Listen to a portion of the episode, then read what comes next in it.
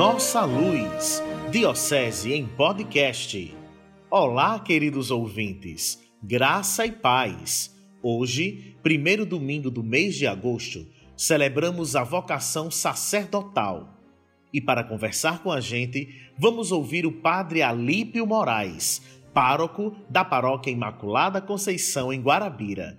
Bem-vindo, Padre! Olá, Anderson Moura, queridos ouvintes, é uma alegria poder participar aqui deste podcast Nossa Luz, aqui junto à nossa Diocese de Guarabira. Padre Alípio, o mês de agosto é o mês dedicado às vocações. Mas, Padre, explique para a gente o que é vocação. Só existe vocação para ser padre? Vocação é chamado, é dom de Deus. E este chamado não é somente a vida sacerdotal ou religiosa. Este chamado é ao longo de toda a vida, em todas as áreas nas quais nós estamos inseridos. É o chamado à vida familiar, é o chamado a um trabalho específico, ou seja, esse chamado, esta vocação, do qual a própria palavra deriva, vocare, chamado, é nas mais diversas áreas da vida. Ou seja, padre tem a vocação sacerdotal, o médico tem a vocação para a medicina, o pai e a mãe têm a vocação para a família. E então, assim, este chamado, esse mês vocacional, não engloba somente o chamado religioso, a vocação religiosa, o padre. Padre Alípio, sobre a vocação sacerdotal, como o senhor percebeu o chamado na sua vida? Sempre que me fazem esta pergunta, eu gosto de responder dizendo que o chamado não é uma coisa extraordinária. Não é que vai aparecer o anjo Gabriel e vai dizer você vai ser padre. O chamado ele se dá no nosso cotidiano. Os nossos afazeres, nós vamos sentindo este chamado. Não foi diferente comigo. Este chamado fui percebendo na minha vida cotidiana, no meu dia a dia, engajado na paróquia, fui sentindo esse desejo de querer fazer mais, de poder fazer mais pela igreja, por Jesus Cristo e pelos meus irmãos e irmãs. Padre, conte-nos um pouco do seu caminho vocacional. Meu caminho vocacional iniciou-se, como eu já bem disse anteriormente, na vivência da comunidade. Eu acho que dentro da comunidade é onde nasce a vocação. Então, ali começou minha caminhada vocacional, ajudando na paróquia, acompanhando o padre nas celebrações. E a partir dali, partilhando com o padre esse desejo: olha, padre, eu tenho uma certa vontade de querer ser padre também.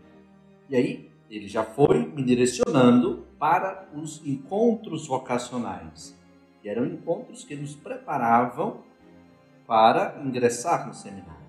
Nestes encontros, nós participávamos, na minha época, participávamos em Santa Fé e eram vários jovens, crianças dizendo: ah, a gente quer ser padre, todo mundo querendo ser padre, aquela festa, aquela coisa boa.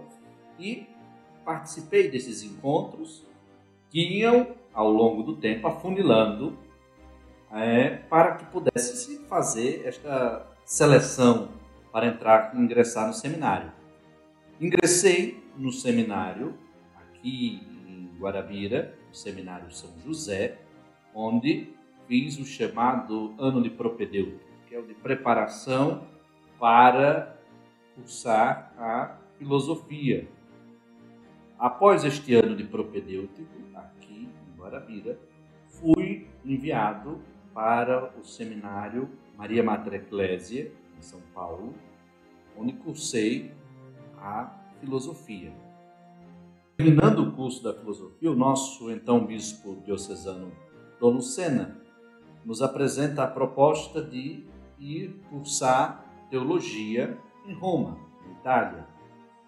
Foi um momento de surpresa que a gente não está esperando e diante dessa proposta aceitamos essa proposta e fui cursar teologia em Roma. Foi uma bela experiência que guardo para a minha vida toda, uma experiência que abrange a nossa visão quanto igreja, como cristão, e lá concluí os meus estudos de preparação na teologia. Regressando ao Brasil, retornando, e aí é o momento onde nós somos direcionados para o estágio pastoral. E fiz esse meu estágio pastoral em duas cidades. Fui primeiramente para a cidade de Alagoa Grande, paróquia Nossa Senhora da Boa Viagem. Passei ali sete meses e depois concluí este estágio na cidade de Areia, na paróquia Nossa Senhora da Conceição. E ali completei minha caminhada de preparação até a ordenação diaconal. Estava ainda em Areia quando recebi a ordenação diaconal Passei como diácono uns seis meses, mais ou menos, e depois destes seis meses veio a ordenação sacerdotal aqui na Catedral Diocesana, na cidade de Guarabira. Nesse caminho, certamente houve muitas alegrias e algumas dificuldades. Relate-nos como foi esses anos de preparação. Claro que sim toda caminhada tem suas alegrias, também seus momentos de dificuldade. A caminhada até o sacerdócio não podia ser diferente. As grandes dificuldades que tive foi inicialmente uma certa dificuldade acadêmica ao iniciar o curso de filosofia, chegando em São Paulo, é, se deparando com professores de alto nível, nós não estávamos, infelizmente, habituados aqui. É, e também, claro, a distância, a saudade. Ou seja, é algo que pesa bastante. É onde nós vamos aprendendo a se desapegar, cortar o cordão umbilical e aprender a deixar pai e mãe, a colocar em prática o Evangelho.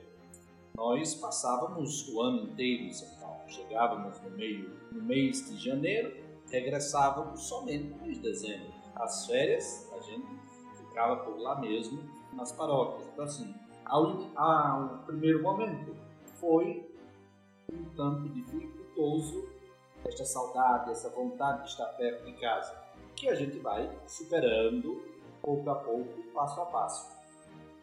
Depois temos também as dificuldades que fazem parte da convivência, ou seja, morávamos mais de 150 pessoas do Brasil inteiro. Então são cabeças diferentes, maneiras de pensar, de agir diferentes. E claro, geram também uma certa dificuldade. E a dificuldade da saudade, da distância, aumentou também quando fui para Roma. E lá foram os três anos distantes de casa, distantes da família, onde não voltei para casa durante esses três anos foi também conversado antes de tudo. Antes de ir para Roma, o bispo já havia dito: olha, você vai, você vai regressar quando terminar os estudos, tal coisa, estamos nessa. É assim a vocação.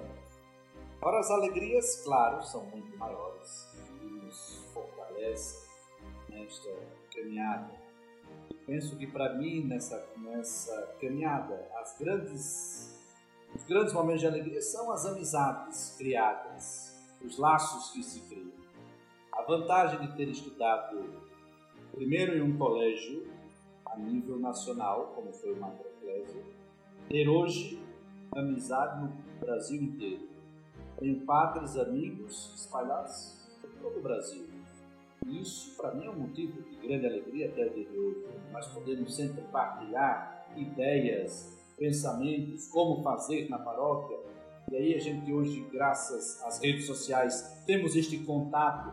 E aí nós vemos, ah, tal padre fez alguma coisa que inovou na sua paróquia. E a gente copia, porque aquilo que é bom a gente pode copiar e trazer para a nossa realidade, para a nossa paróquia. Então, isso também foi um motivo de alegria.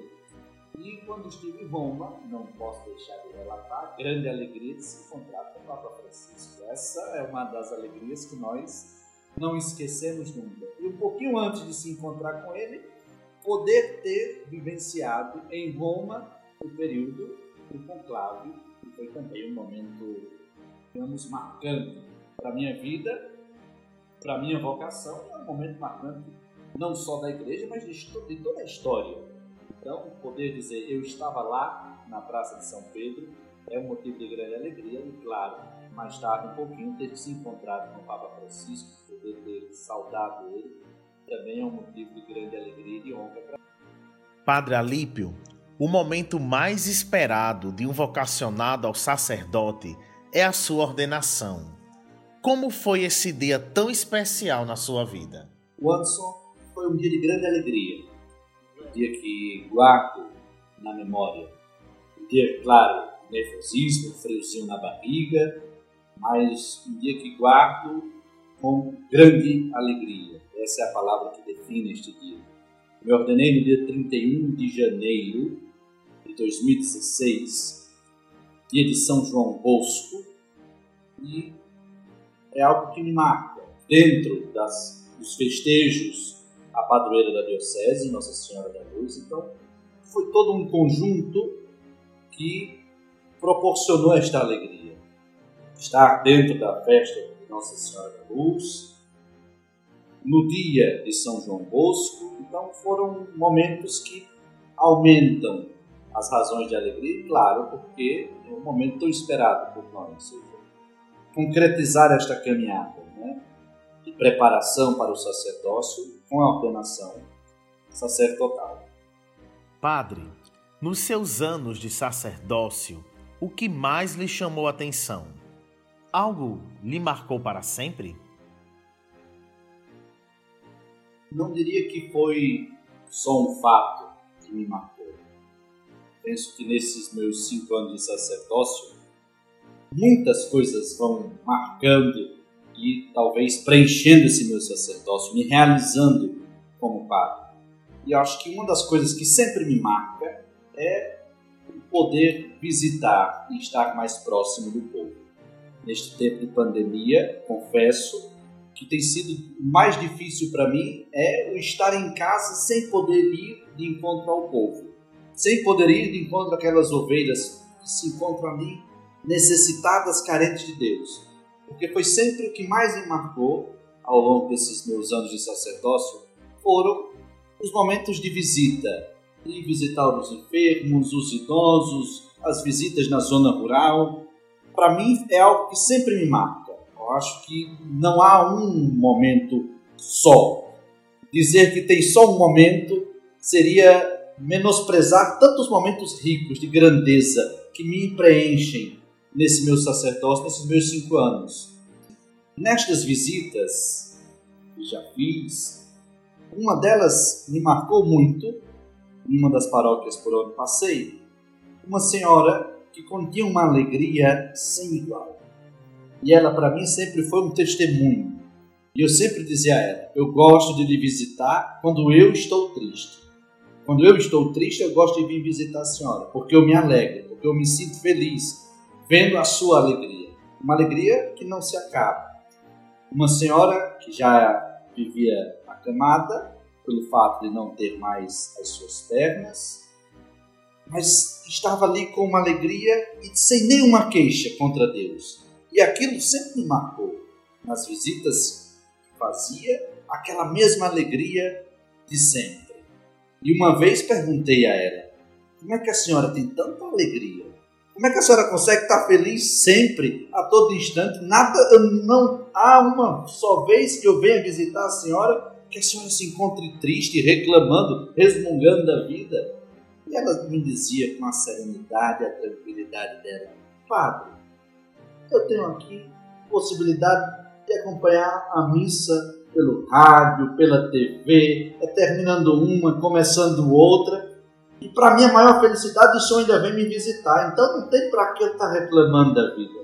Então penso que são estas visitas que me marcam, como padre, que penso que vão marcando ao longo da vida sacerdotal, esses encontros, esse poder se aproximar do nosso povo, das nossas ovelhas. Penso que seja estes os momentos, a mim, como padre, que mais me preenchem, para poder estar próximo do meu povo. Isto é uma das coisas que me entristeceu ao longo desta pandemia, foi esse distanciamento. Não poder ir fazer as visitas, não poder sair andando na rua sem compromisso nenhum, saindo na rua de batina, batendo porta a porta, entrando, dando bênção. Então, é estes momentos que preenchem a vida sacerdotal e que marcam a vida sacerdotal. É o ser pastor, estar no meio das ovelhas. Padre, o Senhor este ano celebrou cinco anos de ordenação. O que é essencial na vida de um padre? O Anderson, essencial na vida do padre é que ele não esqueça jamais a quem ele foi configurado, Jesus Cristo. O padre não pode jamais esquecer que ele é um outro Cristo. Mas, infelizmente, como em todas as outras áreas, nós corremos o risco, sim, de perdermos este foco, de esquecermos de Jesus e às vezes querermos fazer um anúncio próprio, esquecer que somos portadores de um anúncio e não devemos anunciar a nós mesmos, mas a este Jesus Cristo ao qual nós fomos configurados. Então, posso dizer que é essencial na vida do padre é que ele não esqueça que ele está configurado a Jesus Cristo, que a missão dele é anunciar este Jesus Cristo. E isto não pode faltar na vida sacerdotal de modo algum. Perder esta essência, Jesus Cristo, é perder o próprio sacerdócio. Padre Alípio, o senhor sendo uma pessoa tão direta, nós temos uma pergunta bem direta para o senhor neste momento. É, o senhor é um homem realizado na vida de padre? Anderson, a esta pergunta eu respondo com grande alegria. Não só sou realizado, como me realizo a cada dia como padre. Me realizo a cada encontro com as nossas ovelhas, com o nosso povo. Me realizo a cada Eucaristia celebrada. Me realizo a cada momento de formação que posso colocar em prática a minha vocação, que posso viver a minha vocação. Então, não só sou realizado como padre, como me realizo a cada dia exercendo as minhas atividades como padre, como pastor desse povo que Deus me confia. Dia 4 de agosto é dia de São João Maria Vianney, padroeiro dos padres. Por isso, o primeiro domingo de agosto é dedicado à vocação sacerdotal o que o Senhor diria aos jovens que escutam o chamado e têm medo de seguir a sua vocação? Anderson, responder o chamado nunca é uma coisa tão simples tão fácil. E é natural o medo, incerteza, insegurança. Eu diria aos jovens que sejam corajosos. Responder a este Deus que nos chama. Talvez ao primeiro momento venha o medo, a incerteza, a insegurança. Mas podemos ter a certeza de que lançar-se nos braços de Deus nunca é algo ruim. Devemos ter esta coragem, esta ousadia. Virão muitas vozes dizendo: não, não é por aí, não vai, não dá essa resposta, não faz assim, não faz desse jeito. Mas devemos escutar esta voz de Deus que nos chama. Seja, Deus chama e quer uma resposta. Sejam corajosos, caros jovens, para dizer sim a este chamado. Se Deus te chama à vida sacerdotal, responda com alegria a este chamado.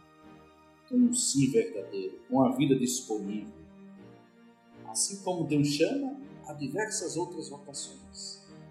Mas, voltando-se à vocação sacerdotal, eu diria: respondam com coragem e alegria. Nosso podcast de hoje conversou com o padre Alípio Moraes, da paróquia da Imaculada Conceição, em Guarabira. Obrigado, padre. Anderson, sou eu quem agradeço poder partilhar um pouquinho da alegria do ser sacerdote aqui neste podcast, Nossa Luz.